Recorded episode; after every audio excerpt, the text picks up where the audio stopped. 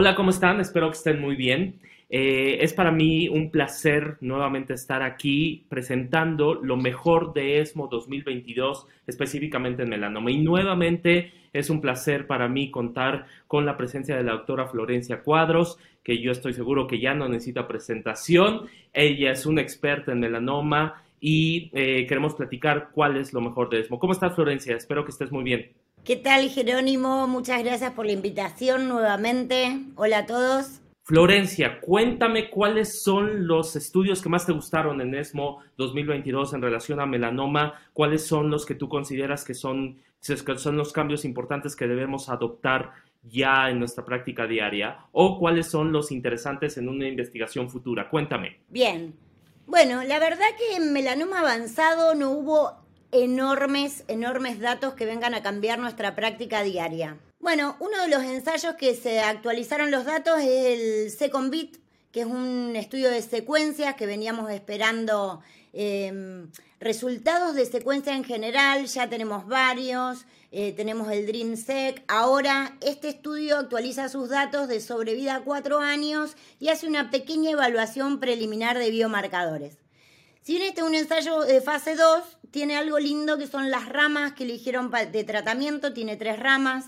En una primera rama hacen terapia dirigida con encorafenib, y cuando el paciente progresa pasa a ser inmunoterapia combinada con ipilimumab y nivolumab.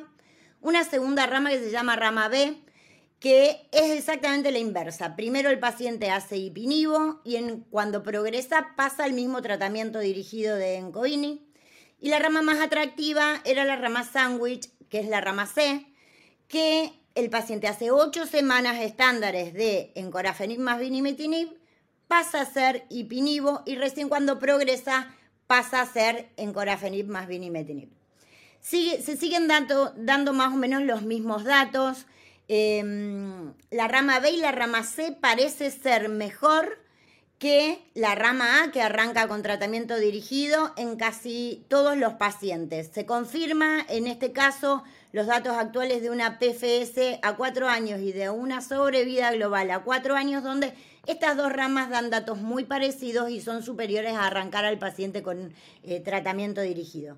En este caso analizaron los subgrupos, donde también los pacientes de mal pronóstico con LDH elevado, más de tres sitios metastásicos, se beneficiarían arrancando con eh, tanto la rama B como la rama C. Después más adelante habrá que ver la rama C, que es esa rama sándwich, para qué subgrupo de pacientes que son a lo mejor esos que necesitan rápida respuesta en los primeros meses, probablemente em, sea la rama que más los beneficie. Y analizaron posibles correlaciones con biomarcadores. Todavía estamos muy lejos de tener biomarcadores en lo que es melanoma avanzado. Ellos analizaron Em, la carga mutacional del tumor, la mutación JAK y el interferón gamma en este caso, nada muy eh, definitivo todavía. Eso con respecto a estudios de secuencia. Y después con respecto a nuevas moléculas, si bien no hay nada decidido, pueden ser novedades que en el futuro, no muy lejano, puedan cargar, eh, cambiar nuestra práctica. Yo rescaté una buena noticia, una mala noticia y una intermedia, que si querés te cuento, Jerónimo.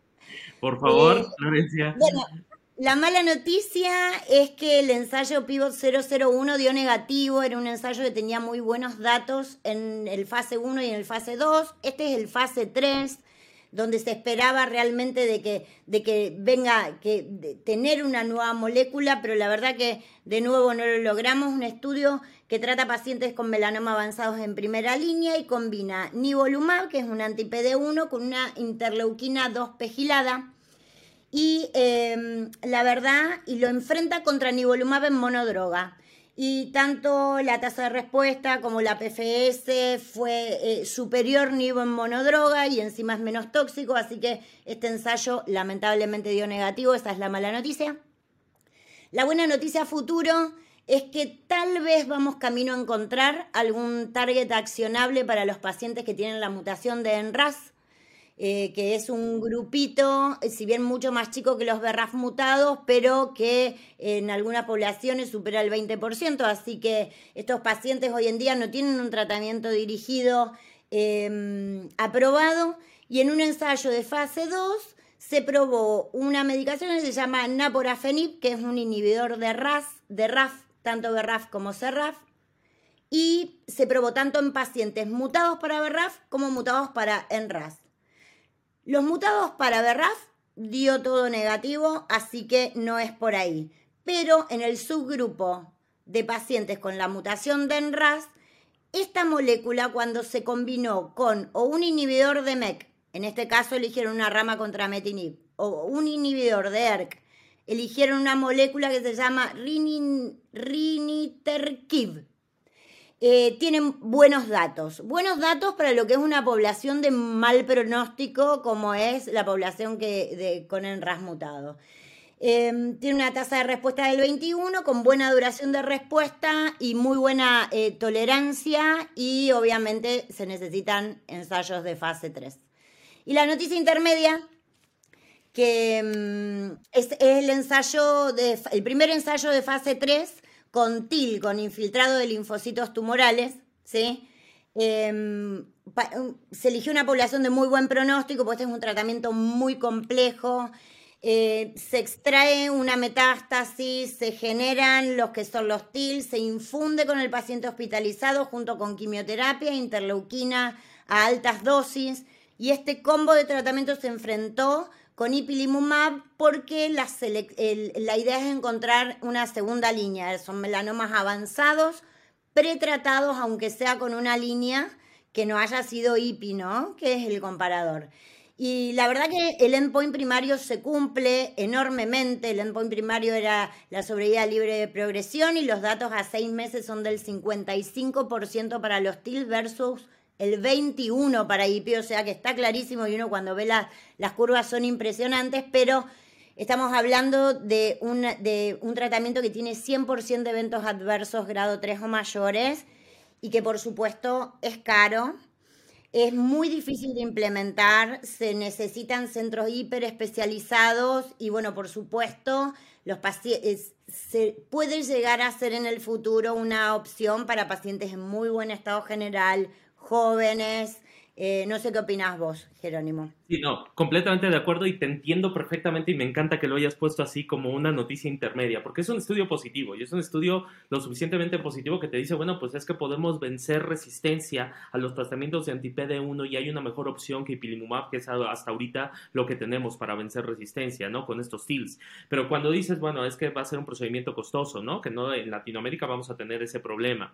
Cuando dices que se tiene que dar ciclofosfamida, fludarabina, después darle interleucina y después poner los TILs, pues ya te dice más o menos, digo, no es exactamente un CAR cells, no es exactamente un trasplante, pero eh, ya, ya se vuelve más elaborioso. Y sobre todo generar estos TILs es lo que resulta con una tecnología muy avanzada y que, se, que, también seguramente con un costo avanzado. Y además, eh, si bien tienen una ganancia, incluso en supervivencia global, 25.8 meses versus 18.9 con, con, ipilimumab, lo que tú dices y mencionas muy bien, la toxicidad. 100% de los pacientes con esta con, con este nuevo tratamiento de TILS fueron fue, tuvieron toxicidad, ¿no? Y entonces uno dice, bueno, cierto, tenemos tenemos esta necesidad y es una, una necesidad no cubierta de vencer resistencias.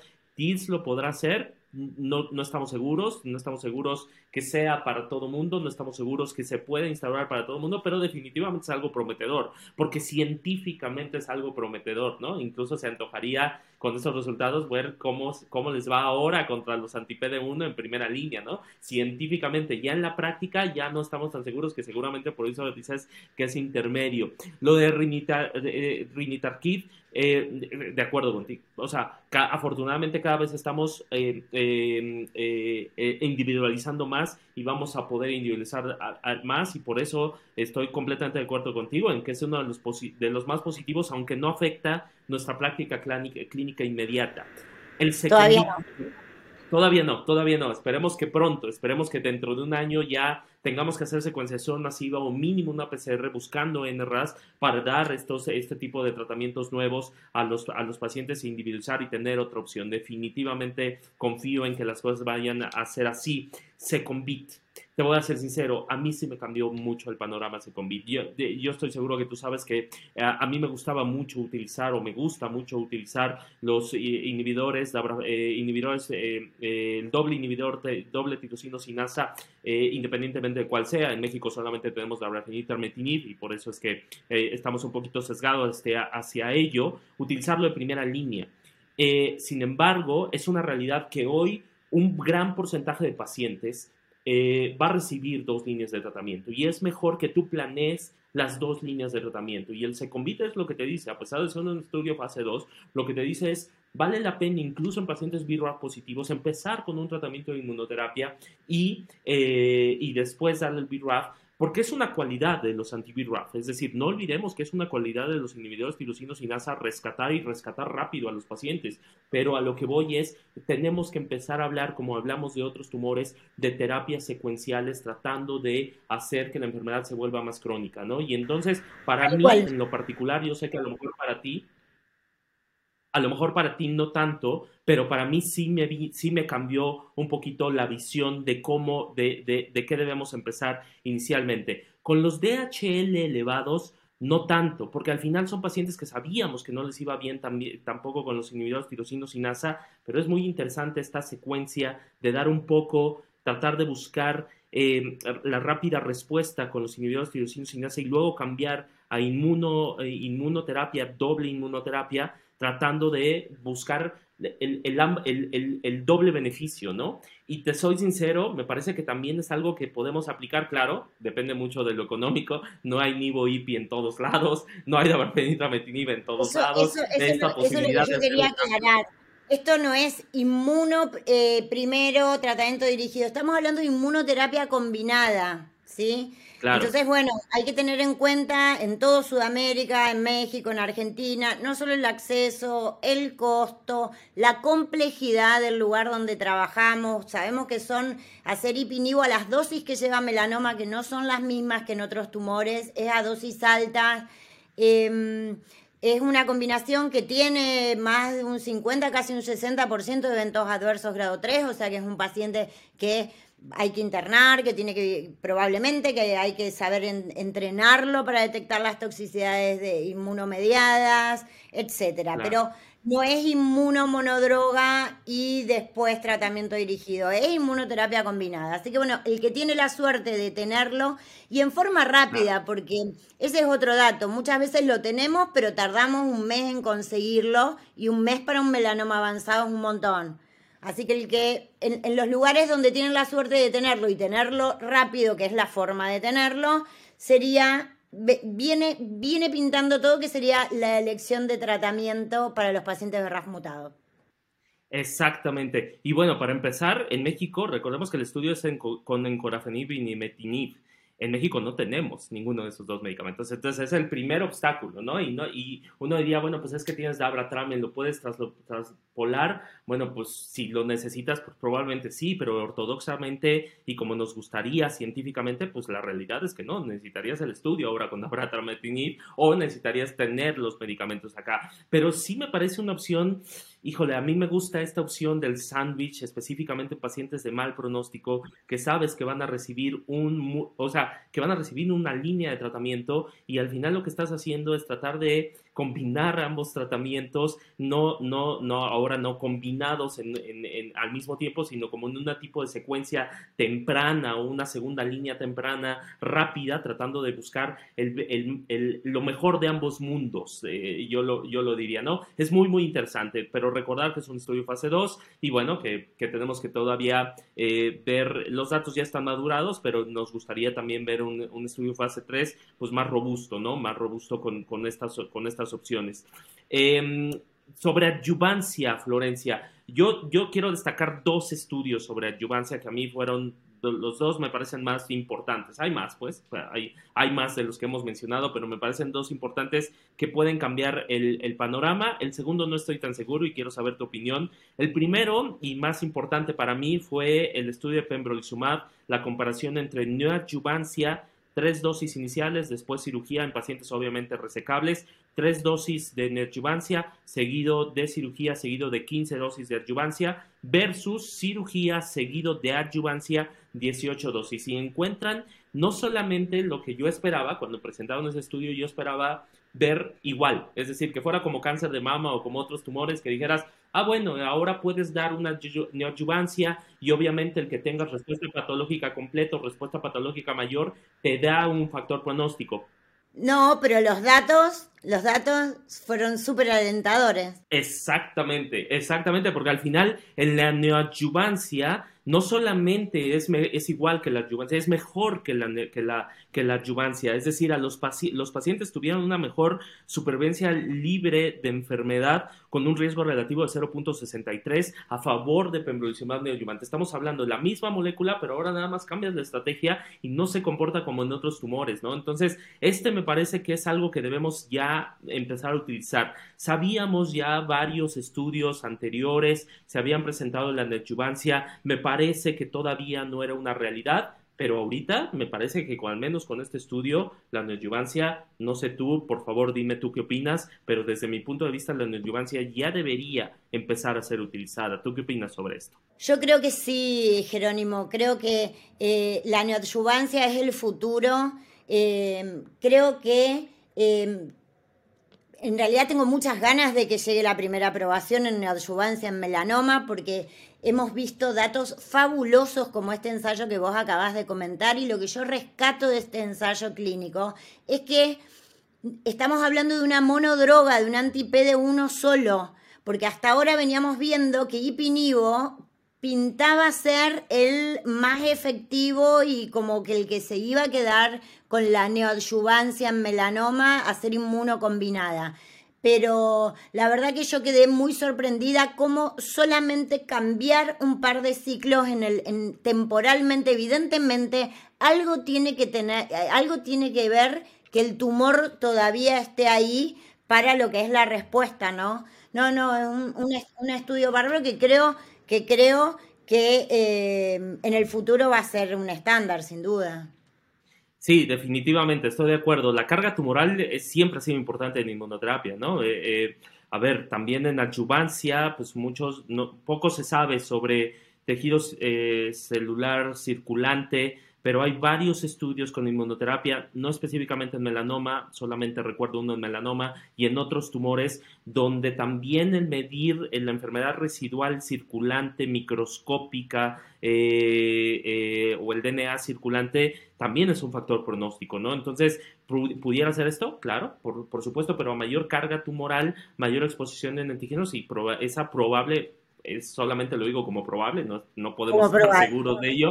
Es la probable, el por qué eh, la neoadjuvancia en melanoma con inmunoterapia resulta mejor, ser mejor que la adjuvancia, ¿no? Tampoco creo que podemos generalizar con otras estrategias, ¿no? Pero con, con inmunoterapia, al menos con pembrolizumab, que es este estudio, eh, me parece que sí. El segundo estudio me parece un poquito más controvertido, pero es un estudio que a mí me gusta, te soy sincero, y siempre me ha gustado, a pesar de que hace dos años se presentaba o se decía, muchos expertos decían, no, no, no, es un estudio que no convence y es un estudio que para mí es negativo. Es me refiero al estudio de adyuvancia en pacientes específicamente estadios 4, y recordemos que también es un estudio fase 2, pero que compara nivolumab versus nivolumab y pilimumab versus pacientes en placebo, es decir, sin, sin, sin adyuvancia en pacientes, repito, estadios 4 resecados, ¿no? Obviamente el brazo que no, me, que no gusta tanto es el placebo, cuando ya sabes que una adyuvancia funciona, ¿no? Eh, pero lo que llama muchísimo la atención de la, de, la actualización es la supervivencia libre de recaída y la supervivencia libre de recaída a cuatro años. Nada más para que estemos en contexto, supervivencia libre de recaída con nivolumab y pilimumab a cuatro años no se ha alcanzado, eh, con nivolumab es 12.3 meses, la supervivencia libre de recaída en, estadios 4 y con placebo 6.3 meses. y la supervivencia libre de recaída a cuatro años es 64% con Nivo IPI, que no es nada despreciable, es más de la mitad de los pacientes, versus 31%, la mitad de los pacientes con nivolumab, versus 15%, un cuarto de los pacientes con el placebo. Y entonces, la, pregunta aquí difícil de contestar es, los pacientes estadios 4, resecados, esos de enfermedad oligometastásica que resecas, la adyuvancia debe ser con pembro, Nivo, Dabra-Tram en caso de ser BIRRA positivo, o este estudio es lo suficientemente contundente como para decir esos pacientes tendrían que entrar a Nivo IPI, que además hay, eh, que, también pudiera ser, eh, eh, al final estos pacientes son estadios 4 con enfermedad metastásica, que si bien estás logrando resecar, pues es una realidad que debutaron con enfermedad metastásica. ¿Qué opinas, Flor? No, te confieso que a mí también me encanta este ensayo y, los datos son sorprendentes. Em, teníamos ese pequeñito grupo del 238 con estadios 4 resecados. Sabemos que son pacientes que no son todos los estadios 4 los podemos resecar, son muy seleccionados. Pero em, muchas veces uno cuando puede resecar una metástasis en la práctica diaria, te sentís que te quedás corto haciéndole nivolumab adyuvante porque es un paciente que ya tiene una enfermedad sistémica, ¿sí? Es un paciente que ya es metastásico y que tuviste la suerte de, por la localización, el número, el tamaño de las metástasis, el equipo de gente con el que uno trabaja, haber podido dejarlo R0 sin enfermedad. Y uno dándole nivolumab se sentía como que, ay, haría un poco más. Así que para mí tiene lógica los, resultados de este ensayo, ya después de muchos años de, estar usando en estadios 4 no resecados y pinivo. Em, así que yo creo que sí, yo creo que lo mismo a futuro va a ser el estándar de tratamiento porque eh, tiene, sentido, ¿no? Tiene sentido. Un estadio 4 que tiene la suerte de ser resecado yo creo que amerita mucho más que un anti-PD1 solo. Eh, probablemente un, nuevo estándar a futuro también. De acuerdo, a mí también me gusta, eh em, sé que es controvertido, etcétera, pero a mí también me gusta y me parece que tiene esta plausibilidad biológica de que debuta con enfermedad metastásica y que al final, otra vez, otro estudio positivo con ipilimumab y la combinación de nivolumab en los peores pacientes, ¿no? Porque al final, los peores pacientes resecables son los estadios los que tienen enfermedad oligometastásica, ¿no? O sea, ese es el, peor paciente posible de los, de los resecables, ¿no? Entonces, otro estudio positivo, otro estudio positivo con esto que al final son, son, son buenos. Entonces, yo, yo en conclusión diría, bueno, eh, Hubo más estudios, por supuesto, muchos interesantes, muchos científicamente interesantes. Eh, se habló sobre, sobre TMB otra vez, sobre expresión de PDL1, sobre firmas genéticas, interferones, etcétera. Pero bueno, por el cuestión de tiempo no nos da, no nos da para hablar de todos ellos. Eh, me parece, nuevamente, y en modo de conclusión, eh, antes de despedirme de ti, Florencia, y de agradecerte, me parece que lo podemos resumir en, cuatro, en, cuatro, en, cuatro estudios que pudiéramos, en tres que pudiéramos cambiar, uno a seguir muy a futuro. El Sencobit, eh, empezar siempre con inmuno o hacer un sándwich en pacientes altamente seleccionados es una buena idea. utilizar neoadjuvancia ahora es mejor que la adjuvancia con pembrolizumab, eh, tres dosis iniciales, después cirugía, utilizar adjuvancia nivolumab y pilimumab en los pacientes estadios 4 resecados, me parece que es otra, otro estudio que cambia las estrategias y el último que no podemos dejar de mencionar por lo interesante que es, es justamente el de los TILs, que todavía no nos cambia la estrategia, que todavía no lo podemos instaurar, que todavía no lo podemos utilizar y no sabremos si en algún momento lo vamos a poder hacer, ciertamente, pero que científicamente es sumamente interesante. Em, Florencia, te agradezco muchísimo nuevamente que estés con nosotros, te, agradecemos tu sapiencia, tu expertise. Eh, eh, muchísimas gracias por estar con, nosotros. No sé si quieras dejarnos algún comentario final. No, totalmente de acuerdo con, el resumen que hiciste. Lamentablemente seguimos todos los congresos esperando algún biomarcador que nos ayude a eh, tomar alguna decisión eh, pero hasta ahora parece que no llega, así que excelente resumen. Creo que es, es el camino tanto para melanoma avanzado como para melanomas en estadio temprano. Les agradezco muchísimo la audiencia, espero que les haya gustado esta cápsula de lo mejor de ESMO 2022 en melanoma. Que estén muy bien, cuídense.